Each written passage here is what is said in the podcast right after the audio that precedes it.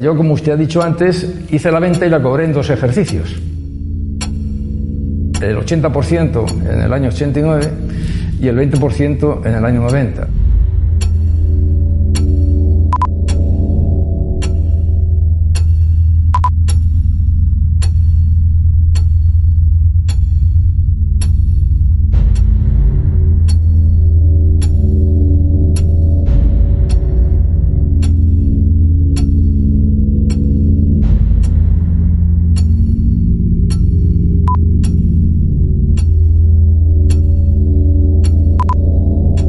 Agencia tributaria dejó prescribir penalmente el año 89. El año 90 no, lo llevó por la vía penal. Lo llevó por la vía penal. Me denunció a la fiscalía por fraude fiscal.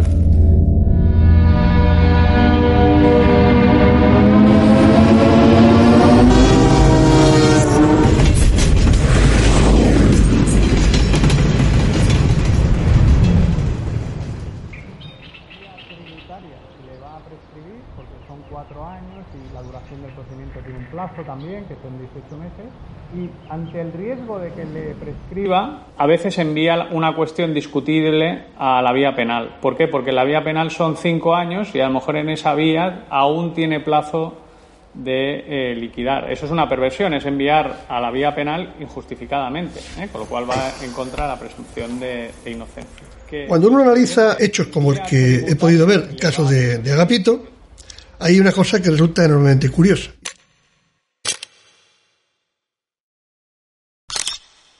Se produce una operación que al parecer se hace a caballo de dos ejercicios del cobro de la misma. Quiere decir que estamos ante una situación idéntica. Idéntica, no hay diferencia.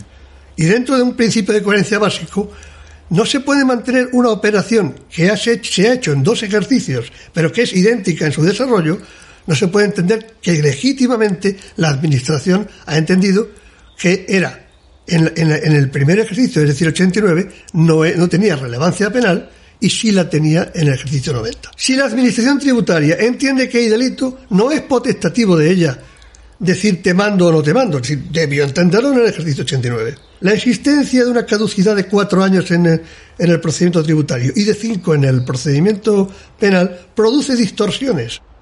Como no puedo cobrar el ejercicio 90 porque probablemente ha prescrito, aun cuando en el ejercicio 89 por los mismos hechos la administración no, enti- no entiende la existencia de delito, por lo tanto, la conciencia de la Administración tenemos que decir que no es que existe un delito, tenemos que inducir o deducir de esta actuación que la única pretensión por la que se remite a la jurisdicción penal no es por el convencimiento que tiene la Administración tributaria de que existe un delito por parte de Agapito, sino que muy probablemente es porque es la única forma de cobrarle, dado que probablemente ha caducado el procedimiento administrativo. Dice, bueno, pues para que no se me escape, me voy a la vía, a la vía penal y allí lo, lo introduzco en un, en, en un mundo de reclamación, a ver si por ahí cobro. Pero que esto lo haga una administración pública. Es decir, si una administración pública no está convencida de que algo es delito, no puede remitirlo a la jurisdicción penal, obligando así al administrado a sufrir toda la serie de cadenas que eso le va a traer.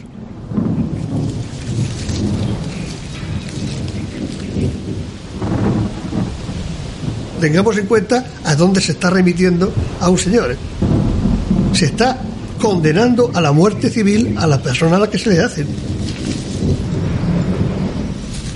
Un empresario al que Hacienda lleva a la jurisdicción penal está liquidado.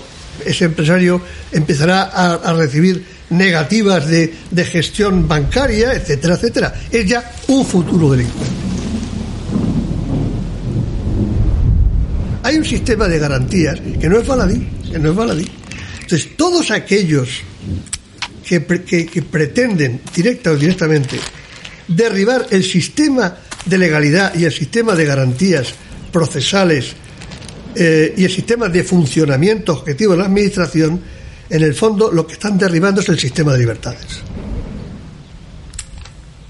Y a donde vamos a parar es a un sistema cada día más autoritario. La situación final en la que decae un ciudadano cuando eh, está atrapado por una inspección tributaria es de absoluta indefensión, de que aquí puede pasar cualquier cosa. Si no me aquieto, eh, pues tengo que enfrentarme a, un, a una montaña de recursos, incluso a, una, a un procedimiento penal, no porque yo haya cometido un delito. Y concretamente en el caso de Agapito, ¿eh? Sangra porque, analizada la cuestión, es uno de los supuestos claros que están excluidos del concepto delictivo. Lo que Agapito realiza es una liquidación que pone en conocimiento de la Administración de acuerdo a una interpretación legal que además ha tenido vigencia históricamente. Por lo tanto, no existe una maniobra defraudatoria en sentido estricto. Existe una interpretación que al confrontarse con la interpretación que hace la propia Administración tributaria genera unas sanciones y genera una cadena de infracciones. Pero evidentemente el supuesto típico de la el, el- supuesto típico del, del delito fiscal no concurre en modo alguno en el, en el caso de Agapito. Por lo tanto, una vez más, tenemos que entender que la elevación de las actuaciones del ejercicio 90 a la jurisdicción penal es puramente eh, por el prurito de a ver si cobro. Y esto, repito, no es predicable ni asumible por parte de la Administración Pública. Una Administración Pública, y concretamente también la, la Administración Tributaria, es tuteladora de los derechos fundamentales de la persona. Y claro, cuando se hace tan elástica la, la- la- la actuación de un órgano tan importante como es el órgano tributario y se convierte en un órgano puramente recaudatorio, olvidándose de su función pública, se deslegitima todo el sistema porque toda la serie de privilegios procesales y ejecutivos que se le han dado decaen en su legitimidad a la vista de este abuso.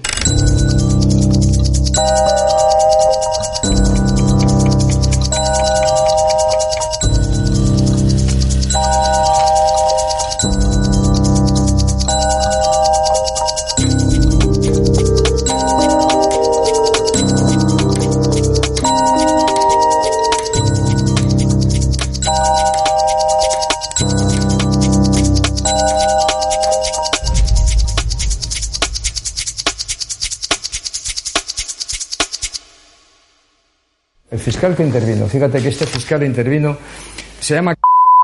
Sí sé quién es. ¿Sabes quién es? Ese fiscal Ahora, ahora ejerce de abogado. tuve alguna discrepancia ¿eh? por la violencia con la que me acusaba. Pues estuve con él el, el- el viernes pasado. ¿Y eso? Me atendió el viernes me atendió a la una y media. Estuvimos hablando hasta las tres de la tarde. Lo primero que hizo este señor fue eh, pedirme perdón, como te estoy diciendo, literalmente. Me dijo, oiga, qué barbaridad. Yo me acuerdo de una anécdota de que tú en un momento determinado dijiste, no puedo más, necesito un descanso. Y efectivamente eh, tu- tuvimos que parar. Digo, ¿y tú no te acuerdas de que yo en un momento determinado dije... Digo, bueno, yo lo que tengo entendido es que el Ministerio Fiscal defiende eh, a la sociedad de los posibles delincuentes. Y yo entiendo que, que debe de conocer eh, eh, eh, si uno es delincuente o no, antes por lo menos, o, o presuponer que puede ser delincuente, ¿no? Y yo le pregunté que me daba la impresión de que, de que fiscalmente no, no, no estaba como muy puesto, ¿no? Oiga, ¿usted sabe de, de- de derecho tributario? ¿Eh? Si usted lo sabe, ¿eh? acúseme usted. Y usted está convencido, acúseme usted. Si me acusa la inspectora, por favor, no se solidari- solidarice usted con la inspectora, que es lo que hace. ¿Eh? ¿De acuerdo? Usted no, no mira nada, simplemente se apunta. ¿Eh? Y ya cuando se apunta lo único que quiere es ganar. ¿Eh? No perder el caso. Sea yo inocente o sea culpable, le da lo mismo. Claro, se organizó un pequeño follón porque el abogado me dio una patada, me dijo esto aquí no se puede decir. Pero yo creo que es Y más culpa- jueza- y la jueza me dijo, si sigue usted, por- pero así, ¿eh? La jueza, una bestia. La jueza me dijo, si sigue usted por ese camino, palabras calabozo. actuales, al calabozo. Hoy duerme usted en el calabozo.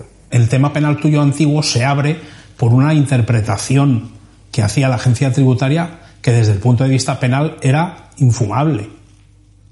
Pero claro, la fiscalía coge el tocho y lo manda al juzgado de instrucción. Ya, pero ya has visto cómo funciona la fiscalía. Así de papeles, así de asuntos y... Pero bueno, no has visto el tuyo. Viene la denuncia de la agencia tributaria al excelentísimo señor fiscal jefe, sello de entrada en la fiscalía 12 de junio en negrita. Ojo, el presunto delito prescribe el próximo día 22.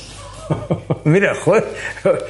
Es decir, que la fiscalía tiene que estudiarlo, hacer la denuncia y presentarla en el juzgado y que el juzgado arranque las diligencias y ponga todo en marcha del 12 de junio al 22.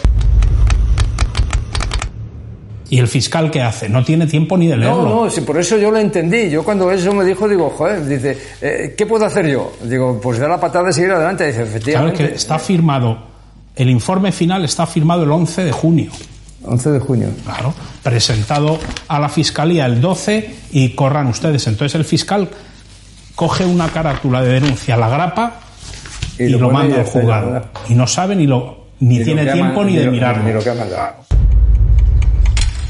Un fiscal, eh, no he visto nunca en mi carrera profesional que ponga en duda los informes emitidos por la agencia tributaria para enviar a delito. No lo he visto nunca. Son muy pocos en la fiscalía. El Ministerio Fiscal normalmente no sabe de, impuestos, con lo cual el fiscal va a tomar como dogma de fe lo que diga la inspección. Como hay esa presunción de veracidad de lo que hace el inspector, pues claro, ya tenemos el problema montado, ¿no?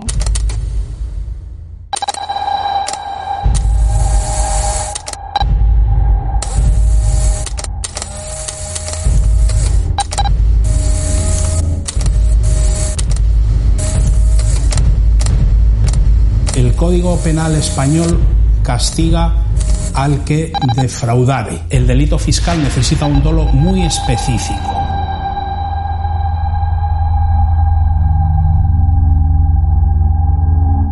Un dolo en el que una persona tenga la intención de ocultar, de engañar o de disimular, de producir un efecto perverso, amparándose o no en la legislación tributaria. ¿Dónde está escrito que le corresponde a la agencia tributaria decidir si hay dolo o no? en ningún sitio. Desde el punto de vista penal, si la agencia tributaria considera que se ha cometido un delito fiscal, lo único que tiene que hacer es relación de hechos, documentarlos y mandarlo a la fiscalía o al juzgado, sin valoraciones jurídicas. Son técnicos al fin y al cabo, ¿no? No son, claro, son técnicos, economistas o ingenieros de telecomunicaciones. Pues no sé, la profesión que tenga cada inspector. Las denuncias que presenta la agencia tributaria ante la fiscalía valora desde el punto de vista sustantivo penal por qué considera que existe un dolo penal cuando la denuncia de la agencia tributaria no es más que un atestado, igual que el que hace la policía o la Guardia Civil en un accidente de tráfico. Por eso, obviamente, en el procedimiento tributario existe la, fase previa de fiscalía para que la fiscalía, a la luz de la denuncia que recibe de la agencia tributaria en este caso, pues adopte una posición. Entonces, la fiscalía puede adoptar la posición de entiendo que no existen indicios de delito, con lo cual devuelvo el expediente a la administración, o al hilo de la denuncia y de las, eh, de las investigaciones que practique, determinar, oye, sí existen indicios de delito y por lo tanto apoyo la, la posición, porque teóricamente la fiscalía es el- la institución garante de la legalidad. ¿no? Tiene que mantener una posición imparcial, pero es cierto que en la práctica, eh, eso es la práctica habitual, lo normal es que la fiscalía, pues pues en este tipo de situaciones eh, no investiga y directamente interpone la querella correspondiente en el juzgado.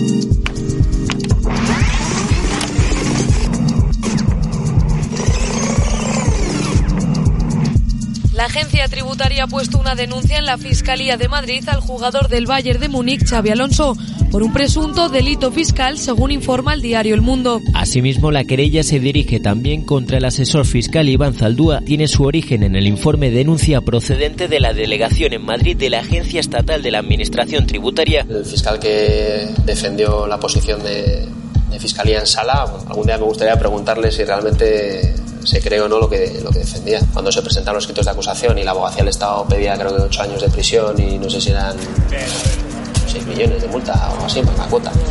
La fiscalía no llegó a 8, pero pedía 5. Y, y luego el titular era, pues, la fiscalía pide 5 años de prisión para Iván Zaldúa. Para Xabi Alonso Iván Zaldúa.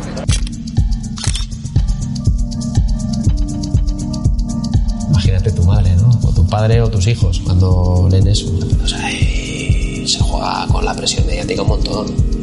La agencia tributaria y la propia fiscalía. Eso. o sea, la fiscalía ya está emite notas de presa. Hay que decir que, que es algo que, que no debiera ser así. Ya te digo que cada situación es distinta y no se puede generalizar, pero en situaciones más o menos parecidas, eh, pues en, unos supuestos se lleva por la vía administrativa y, en otros por la vía penal. En estos casos en concreto, el, hecho de que fueran por la vía penal, a ver, hay una realidad práctica. Messi peleó y nosotros hemos peleado, nadie más ha peleado.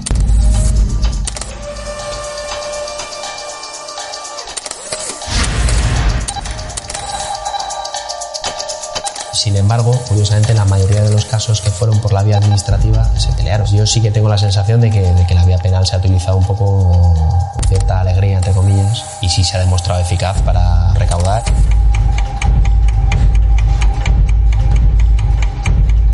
Aquí hay gente que realmente no son delincuentes fiscales porque no han hecho una infracción dolosa, pero al final acaban aceptando la condena sin pelearla en el juzgado eh, porque económicamente les sale muy a cuenta. Es que además el delito fiscal tiene muy mala prensa. La sociedad tiene asumido que eh, una persona a la que se le imputa un delito fiscal, eh, el principio es que es culpable. Y además, insisto, es que el sistema favorece a que tú asumas que eres culpable porque se te aplica una reducción de las sanciones que te deja en mejor posición que se hubiera continuado la inspección y te hubieran sancionado. Ronaldo ha entrado en la sala de la sección 17 y ha ratificado el acuerdo por el que se le condena menos de dos años de cárcel sin ingreso en prisión gracias al pago de 18,8 millones de euros.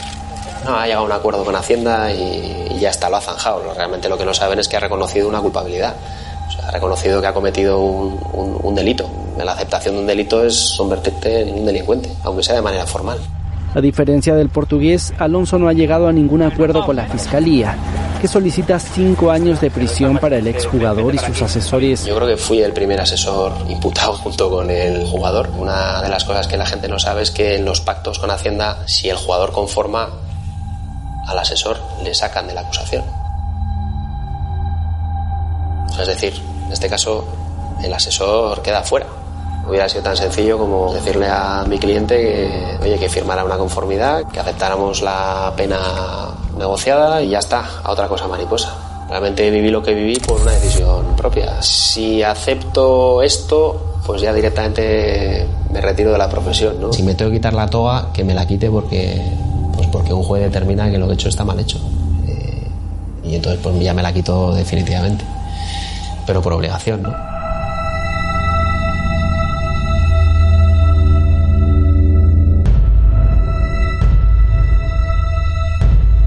Ya no voy a entrar a daños eh, morales, eh, perjuicios que hayas podido tener porque te hayan imputado un delito como lo nos imputaron a nosotros. Eh, simplemente, si asumieran las costas del procedimiento, o sea, los costes que un procedimiento de este tipo tiene, y cuando hablo de costes no hablo solamente de los honorarios de los abogados, de los peritos, de toda la gente que interviene en un procedimiento de estos, incluso de los costes que la propia administración tiene. Porque al final a los fiscales se les paga, eh, a los jueces se les paga, eh, a los secretarios de los juzgados eh, se les paga, o sea, eso tiene un coste. Si realmente los funcionarios, en situaciones que se demuestre que son temerarias o negligentes, respondieran de esos costes, estoy seguro de que otro gallo cantaría.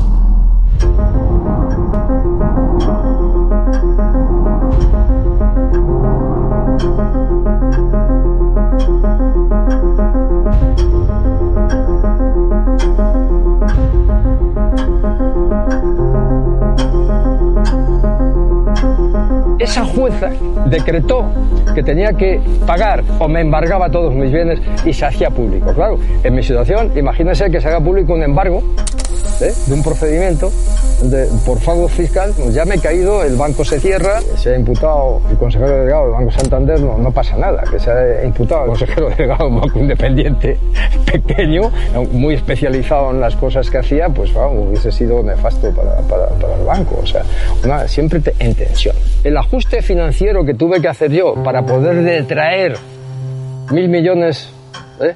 situarlos en una caja de ahorro, se lo digo, precisamente Caja de Galicia, que no tenía nada que ver con la banca, ¿vale? Pero poner mil millones en metálico, contra esos mil millones pedir un aval, ¿eh? haber tenido un costo indebido, pues estoy pagando el aval con mi propio dinero, ¿eh?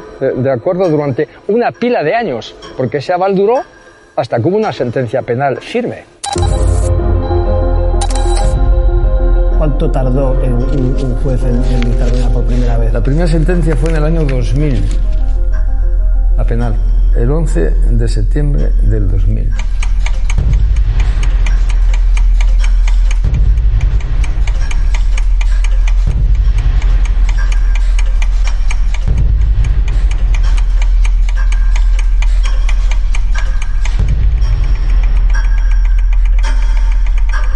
Tengo dos sentencias penales ¿eh?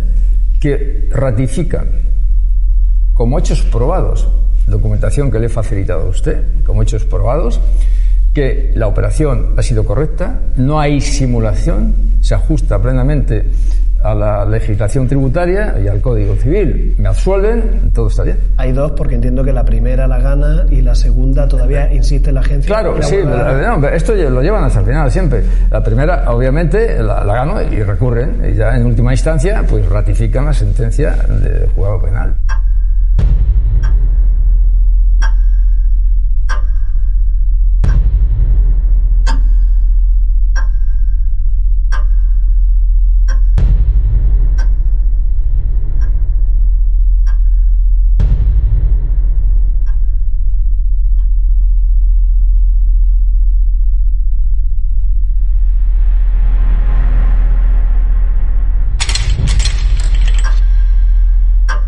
Algo chirría, ¿no? Decir, oye, usted ha ido a regularizar a un contribuyente, ha resultado fallido, pues parece que usted tiene que irse a su casa y respetar la situación. A mí me vuelve a parecer como una especie de privilegio de la administración frente al ciudadano, un poco lo que antes ya comentaba. Es decir, si yo pierdo un pleito, como ciudadano malamente puedo volver a intentarlo, porque dirán que siempre ha sido una cosa juzgada. Sin embargo, la administración tributaria sí tiene esa posibilidad de un segundo tiro, tanto en la vía administrativa como que fallida la vía penal puedan venir por la vía administrativa. A partir de ese momento tengo dos opciones. O me ejecutan o pago. ¿Qué ocurre? Que si el procedimiento no es penal, sino que es administrativo, si peleas, la cuota, vamos, la cuota de los intereses los tienes que avalar o depositar o garantizar de alguna manera. Si no tienes ni la posibilidad de depositar un aval ni, ni de depositar el dinero, pues tendrás que poner tu, da igual, tu vivienda o lo que sea en, garantía, ¿no? Tienes dos opciones. Una, eh, o pagas y te olvidas o peleas, pero si peleas vas a tener que pagar igualmente. Igualmente. Una. Salimos de. Hablaba de problemas que tenía con el fisco, con las cuentas, con Hacienda. No era un problema que él se hubiera buscado o que fuese posible solucionar con las herramientas que tiene un empresario. A veces me decía que esto es ficticio, esto es creado, esto no, esto no tiene ni pies ni cabeza. Le desestabilizaba él y yo creo que nos desestabiliza a todos, ¿no? Problemas que se dilatan en el tiempo, que no tienen una solución clara, que tienen muchos actores, que no se entiende muy bien el papel de esos actores en el desarrollo, el desenlace de ese problema. Uno y arriba. Muy Con Agapito no nos hemos tenido que bajar así, no, recuerdo, incluso días de muchísimo viento, en paredes, ¿no? Se llevaban las cuerdas, que era imposible comunicarnos. Yo no recuerdo haber tenido que descender de una pared rapelando o haber tenido que abandonar. Agapito insiste, es duro, resistente, sufrido, un personaje duro, luchador, como decimos uno de los de antes. La otra. Bien. Estaba pensando Gapito lo que fuerte, ¿eh? Eh, más de uno, sí.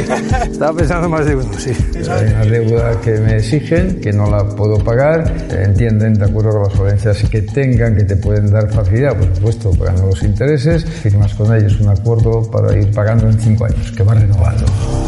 A partir de ahí pasa a los tribunales administrativos que los componen inspectores de Hacienda también. O sea, todo esto depende del ministro de Hacienda. Se llaman tribunales y, se- y lo juzgan y dicen que juzgan y hay sentencias, pero son inspectores que conforman estos tribunales. Quiero decir que la ¿De casa- Que, que no hay jueces, eh, que no hay jueces. ¿eh?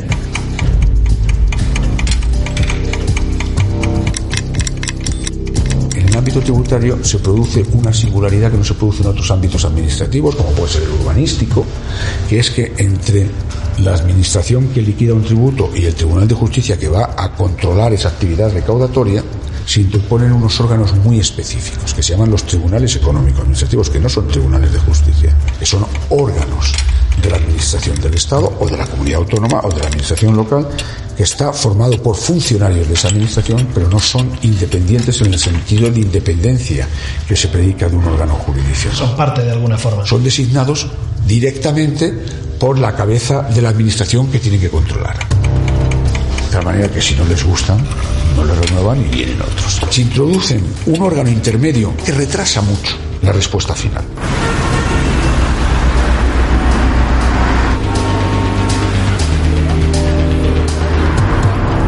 Teóricamente, España es un país absolutamente formalista. Los contribuyentes tenemos, en teoría, un montón de posibilidades de defensa.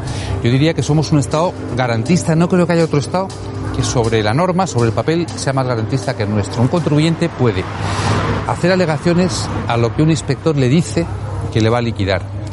Si no le hace caso el inspector, puede hacer alegaciones a su inspector jefe. Si no le hace caso el inspector jefe, puede plantear luego un recurso de reposición. Si no le hacen caso un recurso de reposición, puede plantear una reclamación económico-administrativa al Tribunal Económico Administrativo. En su caso, al superior de este, que es el Tribunal Económico Administrativo Central. Pero todo esto, fíjate que te he dicho cinco instancias, son todas en sede administrativa. Lo, ra- lo habitual, lo más frecuente es que en ninguna de las cinco instancias eh, te dan la razón. Pero eso sí, mientras recorres las cinco instancias, han pasado seis, siete años hasta que tú puedas llegar a que un juez de verdad en la jurisdicción contencioso analice tu controversia con, la agencia tributaria. Es decir, curiosamente, lo que parece que es un exceso de garantías, lo que se convierte en un conjunto de obstáculos que te dificultan y te entorpecen y sobre todo te retrasan llegar a que un juez de verdad decida quién tiene la razón. Pero el problema es que entre medias, mientras pasan esos 6-7 años, la deuda que te ha dicho el inspector que tienes resulta que es firme y tienes que hacer frente a ella. Y si no la pagas, eh, te embargan. Y todo eso con independencia de que siete años después un juez te dé la razón. Nadie te repara el perjuicio que te ha ocasionado la agencia tributaria haciendo una liquidación que acaba siendo ilegal. Los ciudadanos no pueden esperar 8 o 10 años a que le digan si tienen razón o no tienen razón. Pero lo que quitarse de en vez de ser problema de una santa vez. Hay mucha gente que dice, bueno, me gustaría ganar, pero lo que quiero es que sea pronto, no, tener, no estar tantos años con el pleito encima de la cabeza. Eso es un gravísimo problema que tenemos. Tiene consecuencias en cuanto a los intereses que va a pagar. Bueno, claro, claro, por supuesto, por supuesto.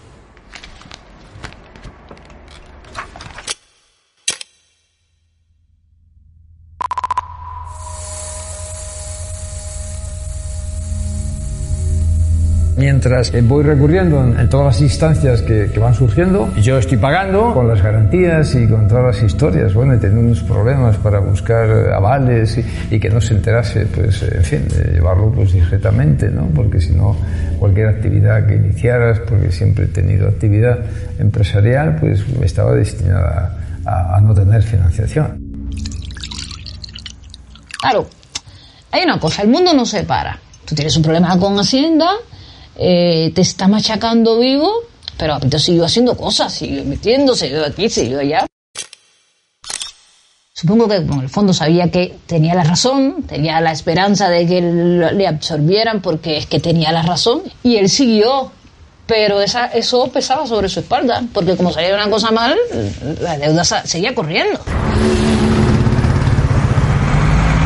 Yo he tenido clientes, no puedo decir el nombre, no debo decir el nombre, que han sido absueltos de una supuesta comisión de un delito fiscal 13 años después de ser acusados de ello. Y finalmente absueltos. Pero en esos 13 años han tenido sus cuentas bancarias embargadas, sus ingresos de todo tipo embargados, sus bienes embargados. No podían vender, no podían tener ingresos, no podían disponer de sus eh, recursos que tenían en entidades financieras eh, durante 13 años y teniendo que hacer frente a todos los gastos de defensa, a todos los gastos eh, de peritajes y a todos los gastos de tratamiento psicológico o psiquiátrico. Porque imagínate la situación en la que se encuentran. A los 13 años resultaron absueltos. Su vida estaba destrozada ya, por mucho que afortunadamente un juez le absolvió, pero aquellos 13 años habían destrozado su vida absolutamente.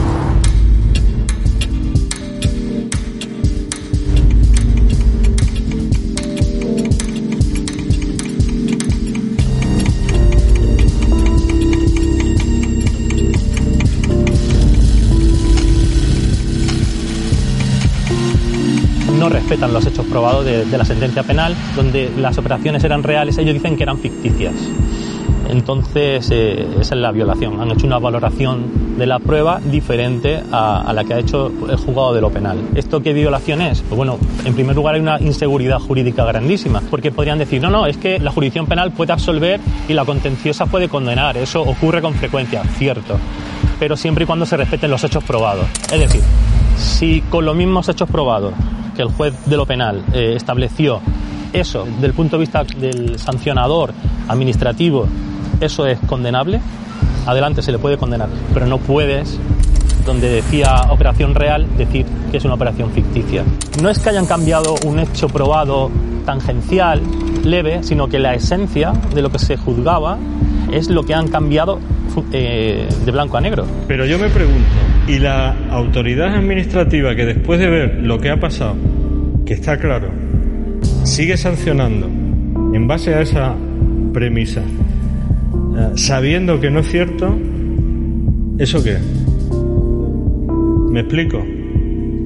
Es que eso puede llegar a ser casi una prevaricación, una resolución administrativa de carácter injusto. Luchar contra la administración es muy complicado. Los jueces normalmente garantizamos los derechos, pues seguramente te dan la razón.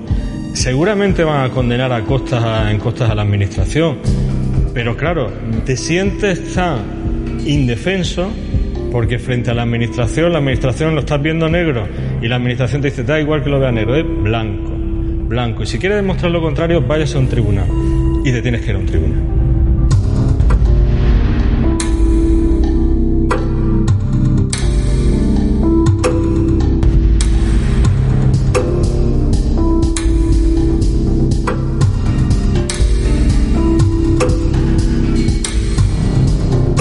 La Audiencia Nacional sí le da la razón.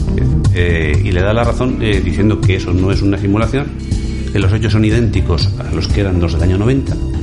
Es decir, que en el año 90 los tribunales de justicia dijeron que eso no era una simulación. La doctrina que se había sentenciado en el año 90 eh, tenía que ser la misma, lógicamente, porque eran los mismos hechos que en el año 89. He ganado por tercera vez. Los tribunales, los jueces, tres veces me dan la razón, tres veces. En principio, eh, ahí se tendría que haber acabado todo, pero no, no, estos señores recurren en casación al Supremo. Eso es el Supremo.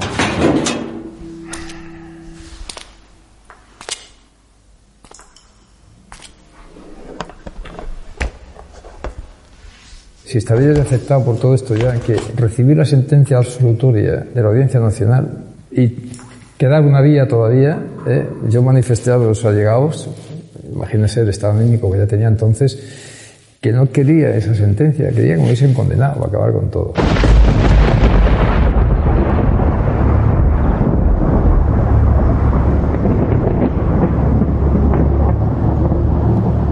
Hay un elemento externo a todo esto, ¿no? que por desgracia eh, todos sabemos que ha sucedido. Se le junta la crisis económica, casi casi la tormenta perfecta.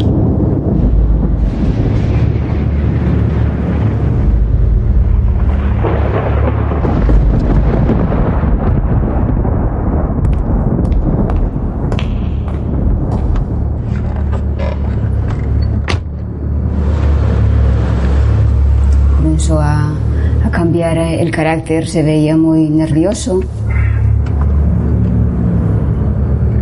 mareado, comenzó a comer muy poco. Yo lo veía totalmente abatido, destrozado.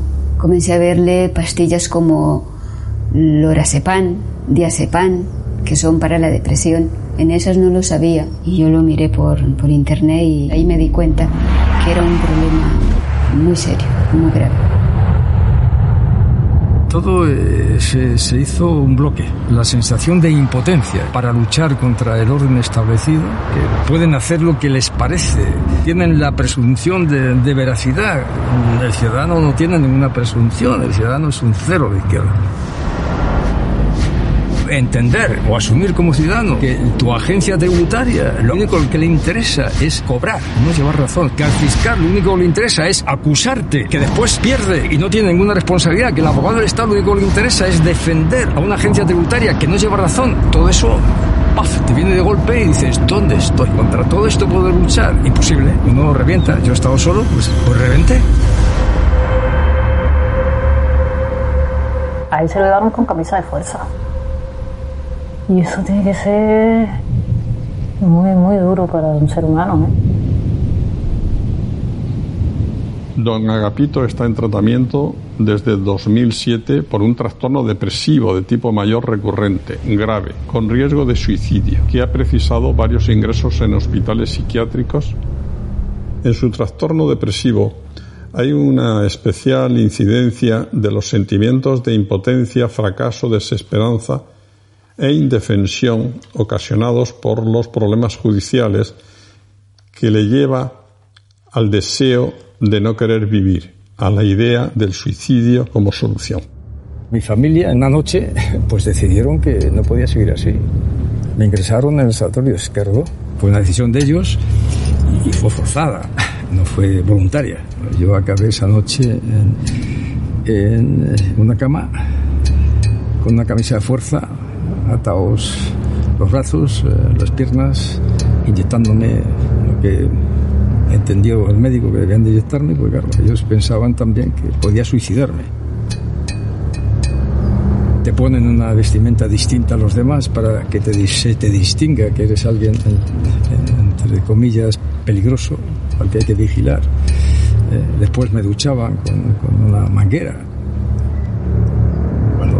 salir después de un tiempo, eh, salía con una medicación brutal, brutal, y una de las cosas que me mandaron era, eran unas gotas eh, eh, que, que, eran para estados de locura.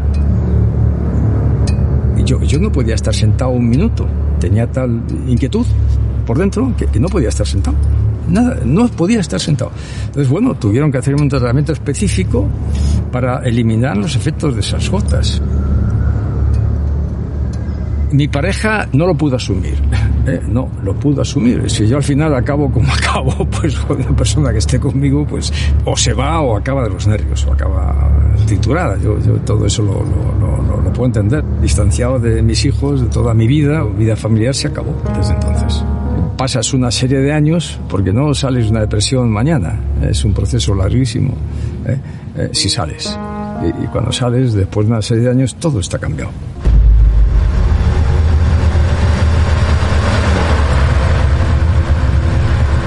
Yo tenía que irme por una semana y se quedó mirándome y me dijo, Rosa, despidámonos porque cuando usted vuelva no me va a encontrar.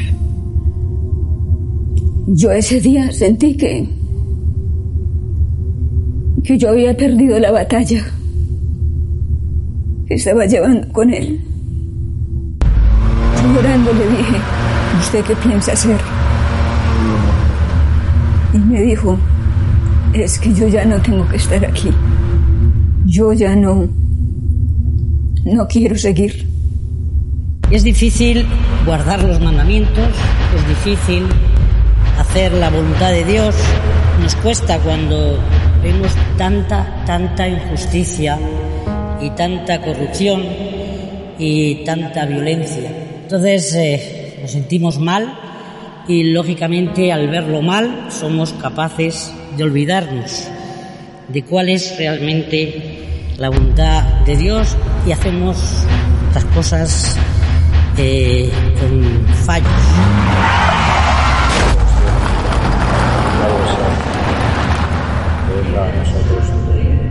Y por eso nos ponemos delante de Él y oramos. Nuestro perdónanos nuestras deudas, así como nosotros perdonamos a nuestros deudores. Y no nos dejes caer en la tentación, mas líbranos del mal. Amén.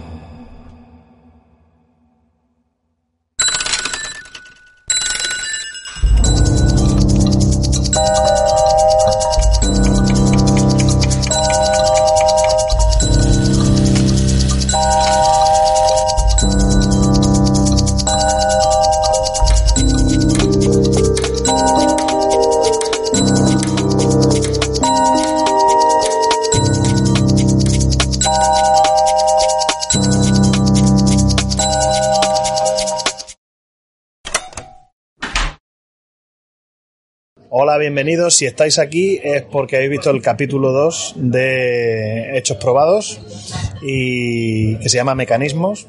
Eh, en él se desarrollan, bueno, como habéis visto ya, no hace falta explicarlo mucho, todas, todas aquellas eh, instituciones o, o pasos que hay que dar en esa batalla por defenderse contra Hacienda y cuál es la conclusión, el tiempo que se consume, etcétera, cuál es la conclusión o la incidencia de eso en el ciudadano a nivel, y yo en la película me meto incluso en ese aspecto que me parece que queda siempre fuera del discurso mediático, que es en el, en el aspecto psicológico del asunto, ¿no? Soportar eso. Y ahí hay un, un, detalle muy importante que lo pone Ignacio en, valor en el documental, que es al final como el, de alguna manera vivimos en un mundo lleno de aparentes garantías, que al final, a efectos prácticos, parece casi una herramienta del propio Estado contra el ciudadano, lo que se convierte en una especie de, de bueno, eh, de, darle la vuelta a la tortilla y de juego de palabras también, porque incluso, y es una cosa que no se dice en el documental y a mí me interesa, porque desde el punto de vista de la comunicación y todo eso, me interesa las cosas que hace la administración con el lenguaje, es una cosa muy de Ana Arendt, ¿no? Eh, porque llama tribunales económicos tribunales a algo que no lo es, porque un tribunal solamente es aquello ¿no? Eh, eh, en lo que un juez tiene jurisdicción, que no es el caso. En el ámbito tributario se produce una singularidad que no se produce en otros ámbitos administrativos, como puede ser el urbanístico, que es que entre la administración que liquida un tributo y el Tribunal de Justicia que va a controlar esa actividad recaudatoria, se interponen unos órganos muy específicos que se llaman los tribunales económicos administrativos, que no son tribunales de justicia, que son órganos de la administración del Estado o de la comunidad autónoma o de la administración local que está formado por funcionarios de esa administración, pero no son independientes en el sentido de independencia que se predica de un órgano jurisdiccional. Son parte de alguna forma. Son designados directamente por la cabeza de la administración que tiene que controlar. De tal manera que si no les gustan, no les renuevan y vienen otros. Se introducen un órgano intermedio que retrasa mucho la respuesta final. Ya se habló en su día del Tribunal Económico Administrativo, de si era o no de recibo suprimirlo. Mi opinión personal, de- del tirón.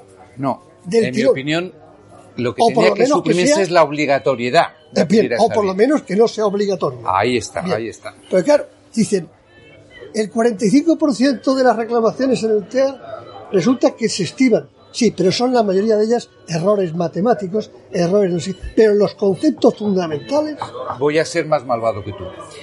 No, no, lo que se anula en gran medida son, fíjate, eh, actos administrativos de las comunidades autónomas y de los ayuntamientos. Es decir, eh, Correcto. lo que no le afecta al Ministerio de Hacienda, a la agencia tributaria, ¿verdad? Lo cual efectivamente es incluso un acto, en mi opinión, de deslealtad institucional. Es Sí. decir, yo miro con mucho cuidado y anulo mucho lo que viene de otras administraciones, lo que viene de la mía no lo miro con tanto cuidado y casi casi que lo doy por bueno. Pero eso obedece a un problema de, división de poderes que no quiero entrar en él porque es del tercer bloque. Pero lo que sí quería decir, porque además tú lo mencionas muy bien en el documental, tenemos un STEA muy garantista en teoría, pero que luego en la práctica, eh, muchos recursos y tal, pero en la práctica al final te, te aplasta. Pero claro, digo yo, ¿por qué digo yo suprimirlo? Hombre, mira, porque yo suprimiría todo, todo enjuiciamiento que salga del órgano jurisdiccional. Es más, si a mí me apuras, y no es el momento de decirlo, este debate que es actualmente constitucional, yo lo arreglaba muy fácilmente. Yo diría, mire usted, el Tribunal Constitucional se va a, se va a sacar de listas de insaculación entre magistrados del Supremo. Y verá usted que pronto se acaba esto del, del Partido Popular y esto del Partido Socialista. Es decir, el órgano jurisdiccional que interpreta la Constitución no puede estar presionado por el Ejecutivo y nombrado por el Ejecutivo, porque entonces tenemos una falta de objetividad. Es decir, yo sacaría absolutamente toda la, todo el enjuiciamiento de la esfera del, del, del Ejecutivo. Un contribuyente puede hacer alegaciones a lo que un inspector le dice que le va a liquidar. Si no le hace caso el inspector, puede hacer alegaciones a su inspector jefe. Si no le hace caso el inspector jefe, puede plantear luego un recurso de reposición. Si no le hacen caso un recurso de reposición, puede plantear una reclamación económico-administrativa al Tribunal Económico-Administrativo. En su caso, al superior de este, que es el Tribunal Económico-Administrativo Central. Pero todo esto, fíjate que te he dicho cinco instancias, son todas en sede administrativa. Lo, habitual lo más frecuente es que ninguna de las cinco instancias eh, te dan la razón.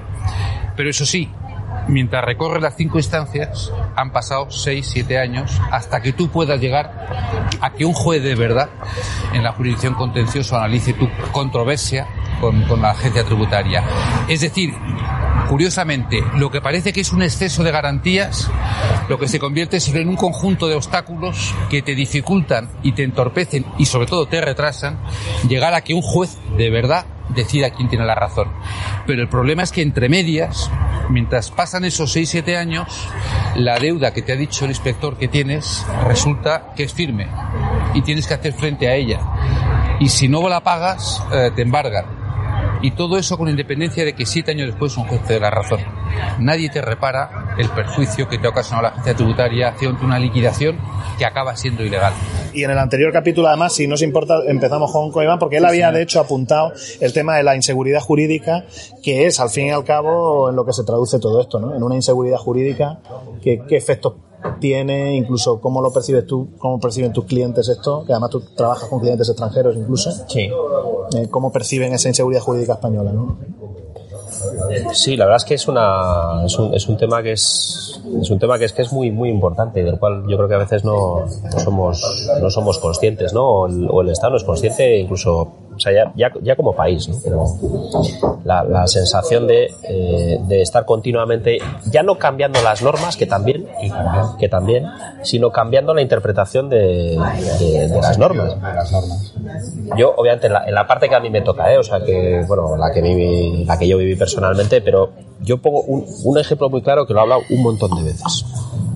O sea, eh, y, y, lo tocaba ¿no? en, en, la charla anterior, ¿no? El tema, en relación con el tema de los derechos de imagen, esa situación, bueno, más o menos, más o menos pacífica, en la que realmente, bueno, pues siempre se había discutido sobre el artículo 92, el alcance, el, si es un puerto seguro, si no es un puerto seguro. De repente, todo, todo, todo vira y, todo este tipo de sociedades son simuladas, a pesar de que, bueno, es verdad que era un tema complejo técnicamente, en el que había habido sentencias en un sentido y en otro, el Supremo había aclarado, pero tampoco del todo, cada caso es distinto.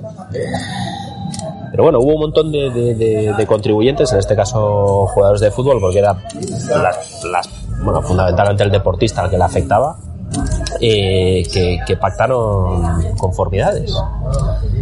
Y, y, la verdad es que ahí tampoco se le ha dado especialmente un bombo muy, muy allá, pero es que el año pasado, en el año 2021, el Económico Administrativo Central emite una resolución, dicta una resolución en la que precisamente valida el artículo 92.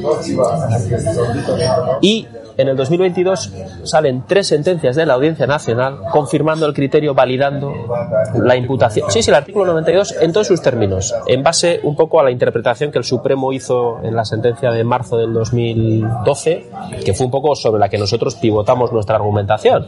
Es decir, da igual los requisitos, vamos, mientras no se supere el 15%, realmente eh, olvídese de, aplicar, porque aquí había dos criterios, no olvídese de aplicar el criterio de operaciones vinculadas, no, no, da, da igual, o sea, prevalece por, además fue en relación con una resolución del TEAR de, de, Valencia, que el TEAC la corrige técnicamente, pero la resolución termina siendo la misma, y dice, no, no, prevalece el artículo 92.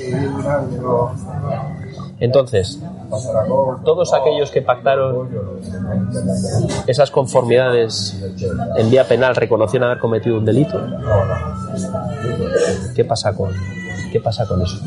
Es grave. Yo sí que tengo la sensación de que, de que la vía penal se ha utilizado un poco con cierta alegría, entre comillas, y sí se ha demostrado eficaz para recaudar.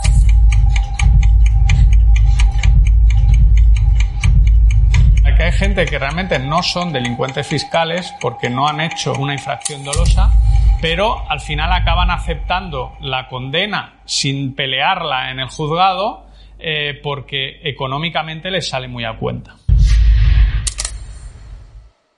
Es que además el delito fiscal tiene muy mala prensa. La sociedad tiene asumido que eh, una persona a la que se le imputa un delito fiscal eh, el principio es que es culpable. Cuando una administración, un ejecutivo, comete una ley que es errónea o una aplicación indebida, yo creo que precisamente es la forma de educar al contribuyente, por decirlo de una manera, es reconocer que me he equivocado. Es que yo creo que pedir perdón Es el, o sea, yo, no, yo ya no hablo tanto de dimisiones y de poner a la gente, que también, pero, pero, pero alguien tendría que pedir perdón. En el caso, por ejemplo, de la amnistía fiscal, el famoso tema del 720 o lo que sea, claro, vamos a ver, es que aquí el señor eh, Montoro se fue de gratis. Es decir, y ha habido, o sea, nos han pintado lo- los colores Montoro, desde... Montoro que la creó y Montoro ella que lo mantuvo, ¿eh? Sí, sí, sí. No, no, que quiero decir que hay una... fíjate, 10 años ha estado vigente esa monstruosidad del 720 por su tema sancionador. 10 años ha estado vigente y menos mal que ha llegado al Tribunal Europeo y Pero ha sido a él. Pero, pero reflexión. Durante esos 10 años Montoro la crea, el monstruo, Montoro la mantiene, el monstruo, y ningún Montero. Y ningún tribunal español ha planteado o ha admitido la cuestión de prejudicialidad ninguno. Y el constitucional que podía haber tomado la iniciativa tampoco lo ha tomado. Es decir ojo que el drama de eh, la elección y el sopapo que nos ha dado el Tribunal Europeo de Justicia a España como Estado no solamente afecta al que creó el monstruo y a la que lo mantuvo, sino a todo el sistema judicial que no ha tenido a bien iniciar ningún procedimiento para rectificar. Bueno, yo ahí querría matizar un poco porque sí que hubo algo- eh, la Audiencia Nacional de alguna manera coadyuvó eh, en, todo esto. Y hay un tema incluso muy sucio que yo creo que para que veamos un poco de dónde estamos. Es decir, que al final había un dictamen allí de la Unión Europea que estaba escondido en un, eh, en un cajón del Ministerio de Hacienda. El expediente de infracción. el expediente de infracción y que tuvo que un compañero nuestro, Esaú y Alejandro del Campo, tuvieron que pedirle a través de la Audiencia Nacional a todo un ministerio que lo sacase del cajón y se lo enviara a la Audiencia Nacional. Es decir, estamos hablando ya de una administración ya no solo que es que incumpla, es que es tramposa y sucia.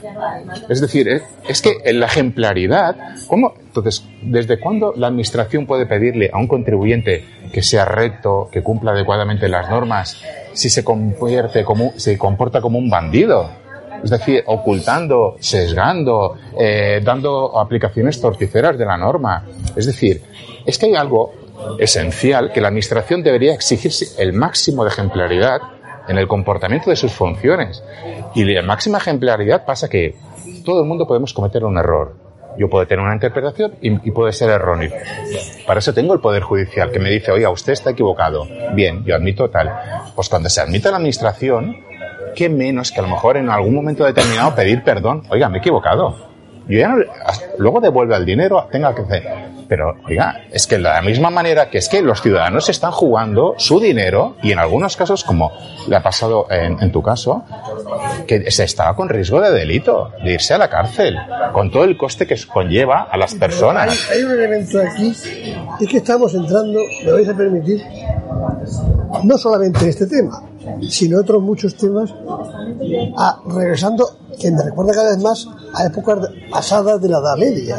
Porque claro, esta práctica de... eh, la Edad Media se cogía a un señor, se le ponía en la pica, se le paseaba, pero no era por hacerle daño exclusivamente, era para decir, mira a este, que es fulano, y mira lo que le ha pasado. La disuasión para a los demás. Claro, es una cosa, eleme- el elemento disuasorio del daño ajeno para aviso a navegantes. Cuando a tu cliente y a otros como, como tu cliente, y se, y se dirigen a periodistas y se dirigen a gente muy conocida y le abren expedientes, es que lo que están diciendo a los ciudadanos es, ojo, ¿eh? es que, cuidado, ¿eh? que esto va en serio. Todo empezó con el caso Lola Flores. O sea, la utilización de famosos para amedrentar al conjunto de la Esto en población empezó con Lola Flores. Y esto es un procedimiento medieval y poco democrático. ¿Eh? Porque no se debería hacer publicaciones, a no ser que un periodista se entere, pero eso de que tú provoques que salga a los medios una persona hasta que no se demuestre lo contrario, porque condenado todavía podíamos entrar. Por eso digo que hay, decía yo, te eso, que es un poco una maldad del sistema. Está todo pensado para acogotar al ciudadano y que al final el ciudadano comprenda que no es nadie. Hay un hecho que a mí me llama mucho la atención como letrado, incluso como he tratado con muchos políticos por mi profesión, porque es asesor de...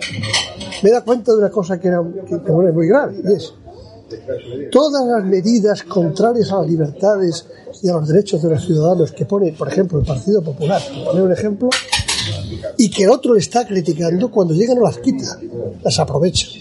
O sea, todos los retrocesos de libertad que un partido en su ejercicio realiza, el siguiente que los ha criticado no los quita porque le benefician. A ver, vamos a ser históricamente justos. Eso ha pasado en este país en el tránsito de Zapatero a Mariano Rajoy. Es verdad, el gobierno Mariano Rajoy no rectificó ninguna de las tropelías del gobierno Zapatero. No ocurrió así en, el, eh, en la etapa anterior. Muchas de las tropelías del gobierno socialista de Felipe González, el gobierno de Aznar las rectificó. Hemos hablado antes de la ley de derechos y garantías. Tiene razón, en la etapa más reciente no estoy de acuerdo contigo en la etapa más remota. Podemos corregirlo, que en parte ha sido así, es verdad, y de hecho además coincide, pero claro, coincide, y esto es otra reflexión, en un momento donde hay una cierta prosperidad económica que se inicia precisamente con ese gobierno, las cosas como son, tendrán los defectos que tengan, pero eso es la realidad. Entonces, claro, el problema es que esto va a ir a peor, porque no existe una contestación suficiente y sobre todo porque, lo, como todos sabemos, los medios de comunicación, es decir, la prensa, es ya propaganda. Aquí no se dice nada, que no, no hay elemento crítico, ¿dónde están los, no solamente los profesores de universidad, los intelectuales en general?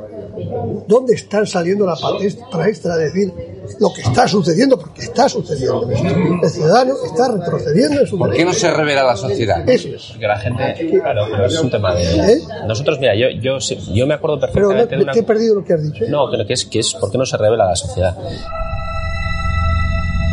Me acuerdo de una conversación que tuve con un compañero de, de Barcelona con un asunto, estábamos en pleno procedimiento y él me decía, Iván, ¿por qué no conformas?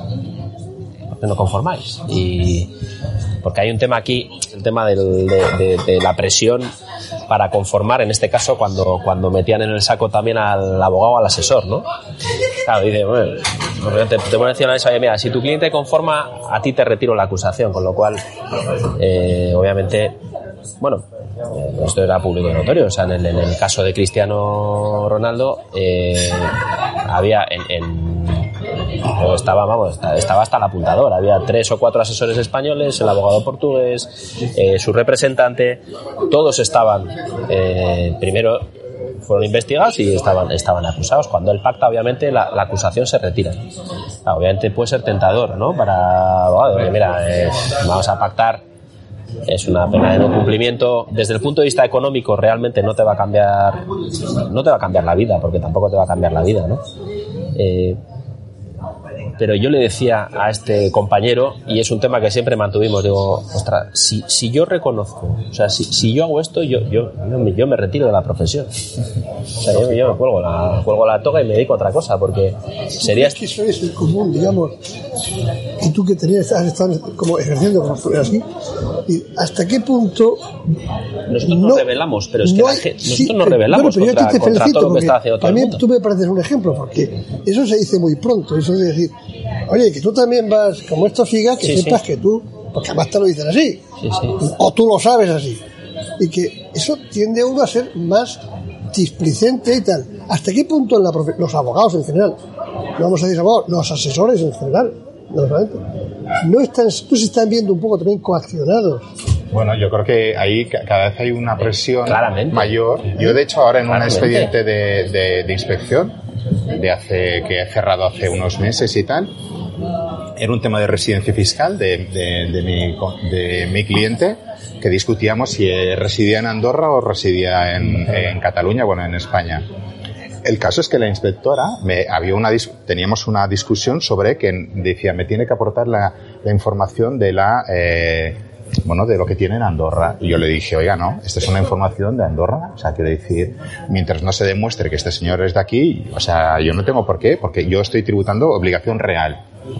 Y dices, ya que se usted se pone chulo, eh, me ha sancionado y, y tengo el pleito en el TEA por eh, resistencia a obstrucción. Ah, pues eso, Y eso, le- eso, eso me pasó a mí en Barcelona también. pues a lo mejor es la misma Pues, sujeta. eh, no sé, pero pero, el- el- Pero es la misma, es la misma. Puede ser, con un tema de resi- ojo, jefe con un tema de residencia fiscal que ganamos en el TEAC. o Bueno, sea, no, ni siquiera yo que tengo ganamos mucha- en el TEAC que, que, que le ha costado, vamos, a, como digo, de las arcas públicas le han costado en intereses más de 4 millones de euros. O sea, imagínate el importe de la cuota. Pero yo a lo que voy es a que el tema de la, lo que lo que comentabas tú, Ignacio, el tema de la movilización. Cuando, cuando nosotros, cuando yo estaba en el procedimiento y hablé con, siempre lo he dicho, el tema es que los, el colectivo, vamos a ver, el colectivo de, de- si todos nos armáramos, todo el colectivo de profesionales, incluso incluidos los grandes despachos, eh, seguramente o sea, el nivel de, de- de- de presión que se puede realizar es importante y el nivel de capacidad Bueno. técnica jurídica también. El problema es que siempre existe el run run y todos, todo el mundo al final, porque es así, es, no, ya, pero es que, claro, esto cómo me va a perjudicar a mí con, en mi relación con la ¿Qué gente. represalias puede Dicho haber? lo cual, yo tengo que decir, y esto es así, y lo digo, me acuerdo cuando, cuando estuvimos grabando que, que Alejo me decía, Joder, pues tampoco ha sido tan, no sé cómo me dijiste, tan cañero, Sí. contra- porque es verdad, o sea, yo, yo tengo que decir, y así lo creo, o sea, yo después de, después de todo este, bueno, de todo el procedimiento, eh, he seguido llevando actuaciones, inspecciones y tal, y, y en ningún momento, en ningún momento me he sentido eh, ni maltratado, ni todo lo contrario. O sea, te diría que, la, que la, de alguna manera la sensación general en el resto de actuaciones que he tenido después, por parte de los funcionarios que he tenido, ha sido respeto de respeto.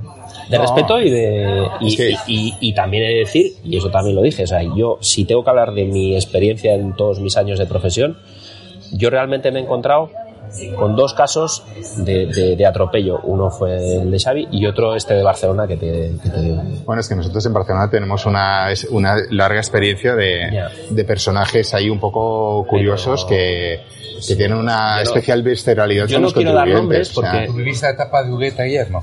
No, no, no, llegaste no, no. después, ¿no? No, no, no, pero... Yo recuerdo el- en esta inspección de residencia fiscal, que era claro, una inspección, estábamos hablando de unos importes, unos volúmenes tremendos. Eh, además, era un contribuyente que era, era un supuesto de decir, "No, es que es claramente no residente, o sea, es que no estamos aquí hablando de, o sea, no, no es discutible, o sea, para que el TEAC, eh, como digo yo, te, estime la reclamación directamente y tal, pues, imagínate lo, lo claro que podía ser. ¿no? Pero yo recuerdo que me, que me senté con el. Era con, con el. Bueno, está la, la actuaria, su, su superior, el jefe de equipo y, y, el, y el segundo de la delegación, el José Carnet. Me senté. Yo, yo o sea, aquella, aquel, aquella reunión fue, era, era para grabarla. Era para tener una cámara y grabarla, porque realmente ese sí que fue una sensación de atropello, de amenaza, de, de menosprecio, de chantaje, eh, una risa y de que y me notificaron en ese mismo momento, en ese mismo momento, el inicio eh, del procedimiento Sancionador. sancionador por obstrucción. A ti, a ti personalmente. Bueno, en este caso sí a mí, bueno, a mi Al cliente. cliente, vamos, al cliente. Eh, pero yo con la, claro, realmente en el que me pone una tositura, el, Ah. cliente, el cliente me dice, pero ¿cómo que has obstruido? O sea, me acaban de meter aquí, me- tengo, tengo aquí unos 600.000 Y el euros de propuesta de sanción, pero tú has obstruido, pero... ¿Qué has o sea, hecho? Claro, digo, pero, pero, pero, ¿qué has hecho? Yo decía, pero vamos a ver. Me, está- me estaba requiriendo o sea, un tema de procedimiento puro y duro. Yo no he obstruido absolutamente nada. Pero es que además es, pero es que es- el problema es, es ese de que al final el ejercer los derechos dices, bueno, a lo mejor puedo estar equivocado, pero yo tengo mis derechos porque tú a lo Claro, mejor debías claro. ser el supuesto, como me pasaba a mí, yo decir, es, oiga, es que por mi coherencia de mi defensa, Claro. yo no puedo asumir un Claro. papel, o sea, yo no me voy a hacer, bueno, es el principio básico del derecho, no hacer manifestaciones en contra tuya. Claro. Es decir, oiga, yo no voy a asumir algo que no me corresponde para que usted luego me venga y me diga en la liquidación, ve, como usted asumió de que era obligado, o sea, residente en España, por eso me dio la información. Oiga, no, yo no. Vaya usted al gobierno. Entonces, para ejercer los derechos, perdona, Ignacio, para ejercer los derechos, tienes que, llega un momento que tienes que hacerte fuerte. Sí, sí. Yo creo que también mucho en la guerra de guerrillas. Y además este es un país que ha triunfado en la guerra de guerrillas. sí. O sea, vamos a... Entonces, yo creo que al final hay que saber dar la batalla y lo tenemos que hacer a título individual. Yo ahora me quito el gorro de asesor y tal, y, y yo a título de contribuyente, en Cataluña tenemos, nos han impuesto hace tres años un impuesto eh, perdonad la grosería, yo le llamo el impuesto de la mierda porque es el impuesto del CO2, de, lo, de los vehículos. Nos lo han puesto a los contribuyentes. A mí, o sea, aparte de pagar el impuesto de circulación, matriculación, el IBI y toda la SUMSU, aparte por circular el coche, 89 euros. Por 89 euros, cualquier persona normal dice yo, es igual, pago y callo y, me- y adiós, muy buena. Cago en sus muertos, pero... Y ya está. Pues, oiga, pues no, pues por mis santas narices he hecho dos cosas y lo digo públicamente porque no me importa. Primero, no he pagado. Oiga, si usted quiere cobrar, va a venir a cobrarlo a mi casa y ya embargará la cuenta, trabajará el funcionario de turno porque yo no le voy a regalar el dinero. Eso para empezar. Segundo, se lo estoy impugnando. De hecho, ahora ya estoy en el TSJ de Cataluña. Si, le- si lo va a cobrar, le va a costar. Y además creo que tengo algunos argumentos, porque encima tienen el, el santo recochineo de co- cobrarme un impuesto el año de la pandemia en el cual teóricamente el, eh, el hecho imponible no es la claro. circulación. Oiga, pues si ustedes me prohibieron, usted, la misma administración, me prohíbe circular, encima es recochineo lo suyo, ¿no? Es decir, pues no, no lo pago. O sea, no lo pago y encima se lo recurro. Si eso lo haces así, la requerrías, oiga, Claro, ¿se pero es que fíjate, Pues hay que hacerlo. interesante. Eso es muy interesante. Porque si nos damos cuenta, en, en todo, todo, la, la proclama, la proclama esta naturalista y del medio ambiente siempre acaba en un tema fiscal. El tema de los plásticos, gravamen. Eh, o sea, siempre es un pretexto para poner un gravamen más. Y resu- resulta al final la pregunta del, del mo- modesto contribuyente para esa asociación que tú me parece fantástica la idea Yo es, propongo, pero que va a presidir Alejo. bueno, y tú serás el, el- el, digamos, El secretario. el- el secretario general, claro. Pero, pero, claro, es que hay un tema de decir, bueno, y, ver, y con los impuestos ordinarios, porque para autopista, tasa eh, de uso, para- o sea, para pedir un certificado, a no sé qué, tasa de no sé cuánto. Oye usted, pero vamos a ver, pero vamos a ver, lo que yo pago en lo general, ¿a dónde va? Es decir, toda, toda la, la réplica de propagandística de unos partidos acaba siempre en un hecho fiscal. Hay un refrán castellano que es de invierno en invierno, todo para el gobierno. Está bien, pues ya está. Es decir, que al final está todo vacío de contenido. O sea, la- se sigue contaminando los ríos, pero el industrial que echa paga. Eh, o sea, todo se sigue produciendo y al final todo acaba en un vacío de contenido, en una pura formalidad. Claro, tú dices, el tema de valores, me encanta el tema de valores porque yo vengo de una, de una generación, no sé quién de los dos es más, pero bueno, probablemente yo. Yo vengo de una generación cargada de valores que ha hecho la transición democrática. En una, en una generación que además vivió una explosión de libertad enorme, de 79 a 80 y tantos, y una explosión de libertad magnífica, que no se ha repetido, ni creo que se repita todavía. Claro, éramos gente muy, muy motivada, y cuando hemos ejercido nuestras profesiones se nos ha notado. Yo, yo tenía amigos magistrados que habían sido magistrados en la dictadura, pero en la dictadura ya aplicaban las normas moderándolas, porque eran conscientes de que vivían una dictadura. Ahora, como estamos en una democracia, se puede ser autoritario y se puede ser de lo más facha del mundo en nombre de la democracia. Porque todo se ha vaciado de contenido. Pero al final, y a lo que nos interesa en este, en este debate, al final Fíjate siempre, el final siempre es el mismo. Fíjate qué bonito. El origen legítimo ¿eh? hace que la legitimidad de origen se convierta en una perversión absoluta contra los correcto, ciudadanos. correcto. Esa legitimidad de origen que les faltaba, efectivamente, en la dictadura, hacía que antemperasen el ejercicio de, ¿eh?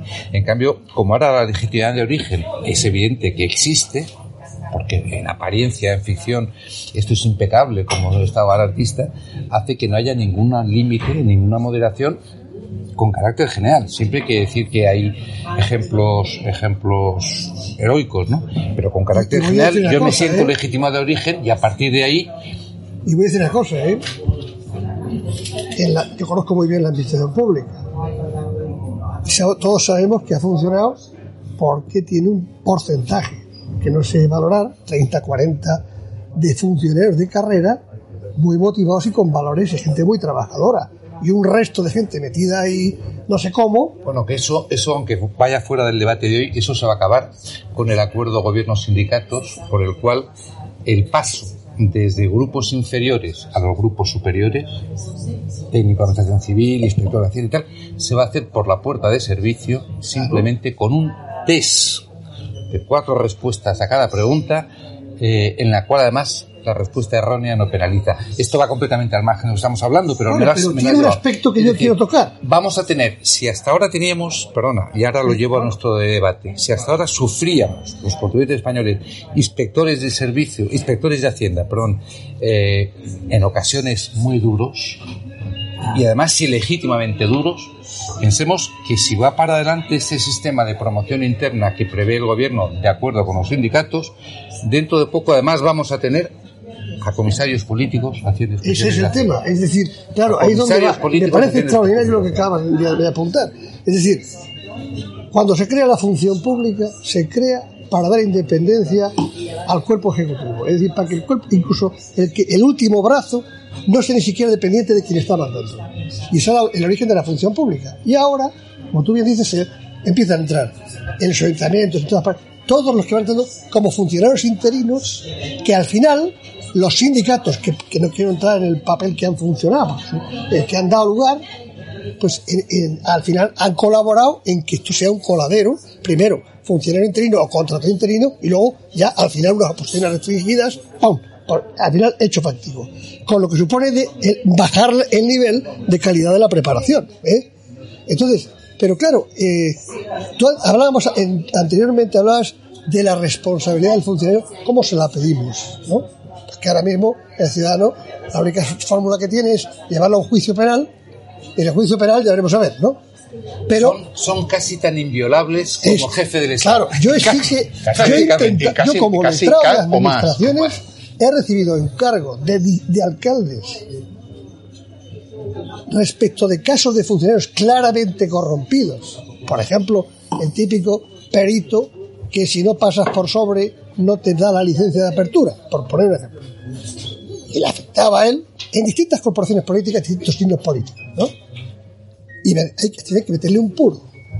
Tiene- Hay que apartarlo. Entonces, bien, pues yo he iniciado expedientes administrativos. Eso es imposible, porque la propia ley de procedimiento exige que tienes que tener un secretario, un no sé qué, un no sé cuántos.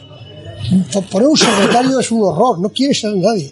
Y luego al final, cuando va avanzando el procedimiento, los sindicatos de este país hacen el papel de protector del que sea, El corporativismo, claro, del claro, que sea, funciona. da igual que sea un, sabemos todos que es un no sé qué, y, y han hecho un papel de, de no protección, sino todo lo contrario. Parafraseando, parafraseando a aquel político norteamericano, es un hijo de puta, pero es nuestro hijo de puta. Eso es. ¿eh? Y han entendido, la- los, los sindicatos, da igual, no voy a entrar ahora en detalle ideológico, han entendido que su papel era de protección de los de privilegios. puta, de nuestro hijo y de tal. puta, Entonces, nos encontramos, porque tú hablas, antes un tema que íbamos a tocar y podemos tocar ahora, eh, que es el tema de los incentivos, que, que tú veías problemático y tal. Bueno, yo he intentado, en muchos convenios colectivos y en muchas reglamentaciones, introducir el tema de incentivos porque estoy convencido que la única forma de decir, oye, que va funcionando, por, hoy en día por productividad se puede saber quién está funcionando por número de expedientes. Lo mismo que hace el Poder Judicial con los jueces hoy en día. La negativa de las centrales sindicales a introducir en los convenios y reglamentaciones públicos de incentivación al trabajo ha sido brutal. Los llamados incentivos que aparecen de productividad no son tales, son complementos económicos sin eh, producción. Entonces, claro, los únicos que tienen verdaderamente incentivos de producción son claramente- claramente son los funcionarios de Hacienda, y concretamente los inspectores. Y ahí tenemos la problemática, que podríamos entrar en ella, la problemática opresiva de que, oiga usted, el que me está a mí abriendo la inspección tiene parte en el negocio. Esto eh, tiene parte en el negocio. Es decir, cuanto más sea la multa que me casque, pues más, más, negocio tiene. Eso rompe el principio de objetividad, porque, bueno, incluso yo mismo, que me las doy de bueno, no sé, no sé, no sé hasta qué punto tendría la suficiente objetividad para llevarlo a efecto. Sobre todo cuando llega el fin de año y tengo que pagar la letra del coche. Entonces, tú has tratado ese tema en tu época de dirección. Podrías tratar tú. Es un tema, el sistema de incentivo, eh, el sistema de la productividad, la reducción variable en la inspección de Hacienda es ahora mismo perversa. No lo tengo que decir, claro, es perversa. Datos objetivos, por mucho que la información que le hayan mandado al juez que se lo ha pedido es absolutamente engorrosa para que no lo entienda ni el juez ni prácticamente casi nadie, Ni la propia inspección. se puede afirmar con absoluta rotundidad que a más deuda liquidada, más percibe el inspector. A más deuda liquidada por sus actas de inspección o sus propuestas de acuerdo de liquidación, más percibe el inspector que lo ha propuesto. Es así. Con un algoritmo tremendamente complicado porque se quiere efectivamente evitar que sea comprensible con facilidad. ¿no? Pero la segunda parte, eso ya es malo. Eso ya es malo. Pero la segunda parte es que eso ocurre así con independencia de que el acuerdo de liquidación que ha propuesto el inspector, que se lleva eh, el incentivo, eh, sea legal o sea ilegal. Entonces la perversión es doble. Y existiendo esas dos perversiones, yo no digo que pase, pero objetivamente puede pasar que alguien haga conscientemente acuerdos de liquidación ilegales o propuestas de, de inicio de procedimientos penales eh, infundados simplemente para aumentar su incentivación económica. Yo no digo que ocurra, digo que siendo ciertas las dos primeras cosas, objetivamente es posible.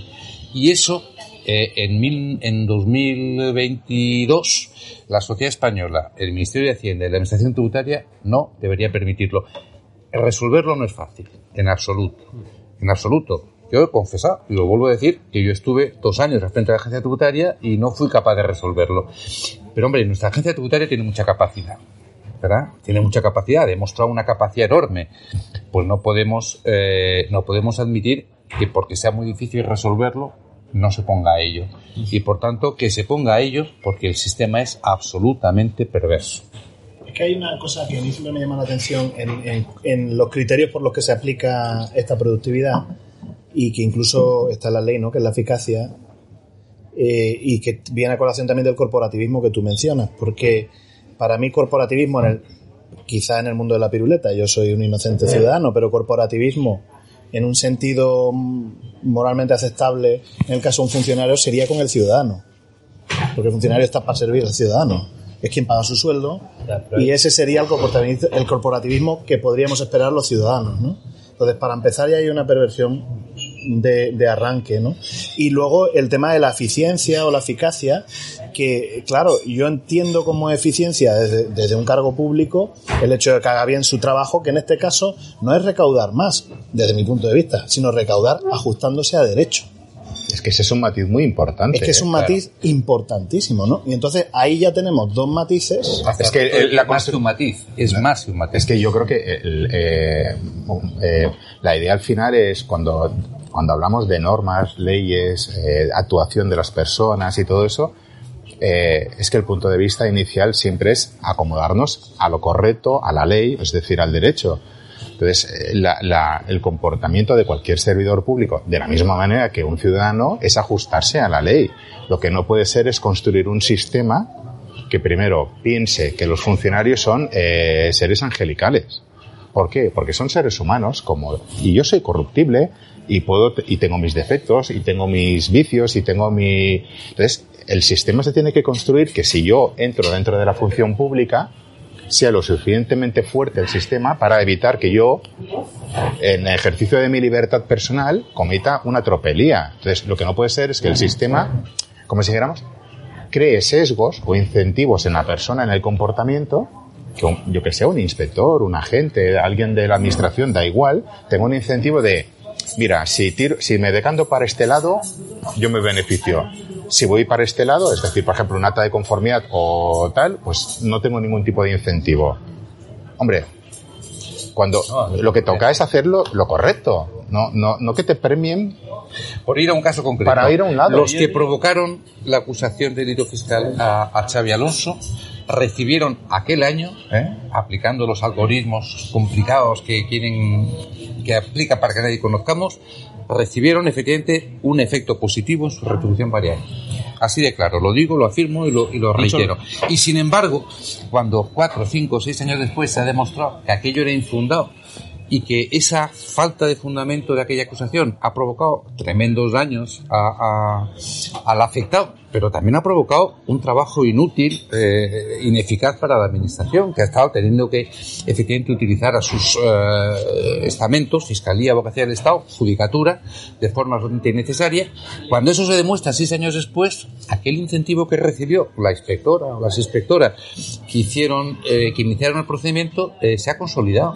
Es decir, esto es inaudito. Es decir, todo inicio de actos administrativos o denuncias de procesos penales son provisionales, son provisionales hasta que finalmente adquieren firmeza, pero el incentivo que, lo, que recibe el que lo inicia es definitivo del momento cero. Esta contradicción, insisto, acabo ya, esta contradicción es diabólica, es diabólica y puede, yo no digo que lo provoque, pero puede provocar una utilización indebida de las potestades que tienen los funcionarios que reciben ese incentivo económico desde el primer momento definitivo e inamovible. Dicho lo cual, yo no, yo lo he dicho un montón de veces, ¿eh? y yo tengo, tengo amigos inspectores y conozco de la foral. No, no, no, de la estatal. Si te vale, Sí, sí, obviamente conozco, sí, he conocido porque realmente lo que tú decías, ¿no? Ni, ni ellos saben muy bien cómo se liquida el incentivo, pero vamos, eh, yo siempre he dicho una cosa y, y va un poco también una colación de lo que has comentado tú de que el inspector debía estar con el ciudadano. Percepción mía de, te diría, de los últimos tiempos en los que creo que el- la actuación de, vamos a hablar de la agencia en general, pero de las personas o de algunas personas que forman la agencia eh, ha ido ha ido a peor, o sea, vamos a decir que se ha radicalizado o, ha perdido objetividad eh, o falta de sujeción al principio de legalidad, ¿no? Fíjate, creo que a veces no, no tiene que ver, o sea, no, creo no, por lo menos la sensación que tengo yo no es una cuestión del incentivo, yo no creo que muchos lo hagan por cobrar o no cobrar el incentivo, que algunos seguro que también, También. seguro que también. Pero a mí lo que más me preocupa es, y esto lo he comentado con compañeros, incluso con compañeros de la propia, compañeros digo de la propia agencia, compañeros de profesión, que ahora incluso alguno ha salido, ¿no? Hace poco. Eh, es a veces esa sensación, es decir, el, el- cuando el funcionario está, eh, no, no- no está alineado con el ciudadano, sino que él está por encima. Es una especie de sensación de ejercicio de poder, Bueno, y de que- sometimiento, de decir, aquí ¿no? y, y- y la- y algunos que tienen la sensación de estar en una cruzada son o en una especie de misión. justicieros. Es, Sí. el- es, es la, la- hace poco hablaba con un profesor de, hablaba con un profesor de la Escuela de Hacienda Pública y me decía y es un tema yo fíjate pensaba que las nuevas generaciones de tal iban iban a mejorar no la situación de hecho yo ahora mismo cuando me toca un inspector cuando me toca un inspector de la vieja guardia digo joder qué bien y cuando me toca uno- cuando veo un jovencito o una jovencita me echo a temblar me echo a temblar. Porque y él me decía es que salen con una especie de, de- y luego es decir no no no hay una no, no se posicionan con el ciudadano porque realmente y es uno de los problemas ese corporativismo y una insisto para mí el mayor de los problemas es la sensación de impunidad que tienen. Ellos tienen una sensación de que no les va a pasar absolutamente nada. Yo recuerdo, a raíz de un asunto que los estimados, que hablé con él, me acuerdo un inspector que me dijo, si te la quieres jugar, si quieres jugar a la ruleta rusa, tú mismo. A la ruleta rusa de la justicia. Y me acuerdo cuando nos estimaron el asunto, le llamé y le dije... Rojo. No, le dije, no, le dije, mira, la ruleta rusa, le digo, pero, pero- Ah, la rusa. Le dije, pero le dije, pero le dije, eh, si tú, es decir, el problema que el problema que existe en este país es que en este caso tú no vas a asumir nada, no vas a asumir ninguna responsabilidad. Dije, no te voy a asu- no te voy a decir ya que asumas que asumas el, el coste eh, económico que ha tenido en este caso mi cliente por el procedimiento y tal. Si solamente asumieras el coste que la administración ha tenido en este asunto, ya te digo que otro gallo cantaría, porque no hubieras hecho lo que, lo que, lo que hiciste. Has No, dicho, has dicho la Escuela de Hacienda Pública, también fui director de la Hacienda Pública. Sí, Entonces, eh, lo cuento por una anécdota que se dice dentro del Ministerio de Hacienda, ¿no?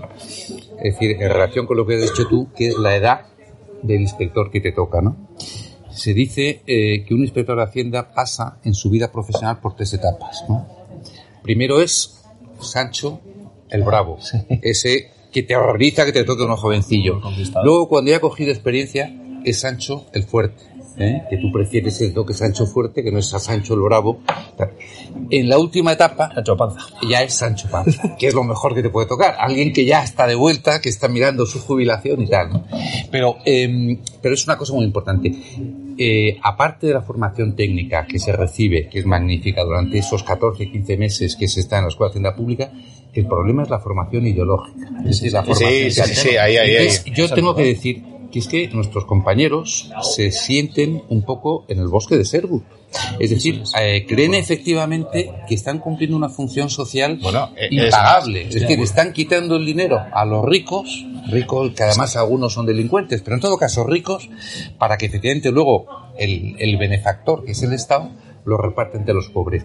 Esta concepción está muy extendida, probablemente No, más no, en los eh, jóvenes que en los veteranos. ¿no? Pero es que hace Pero poco- es hace poco- corrosiva, porque cuando alguien cree, perdón, acabo, cuando alguien cree que está haciendo algo positivo socialmente y benéfico, eh, para él no hay límites en la aplicación de, de- de sus funciones. Es que además hace un- un mes aproximadamente en las redes sociales una inspectora públicamente decía de que ellos eran, o sea, Robin Hood. sí, que sí. Entonces, abiertamente le tuve que contradecir y digo, oiga, no, mire, usted, ve, véase bien la película porque usted es el sheriff de Nottingham. O sea, porque no se equivoquen de personaje.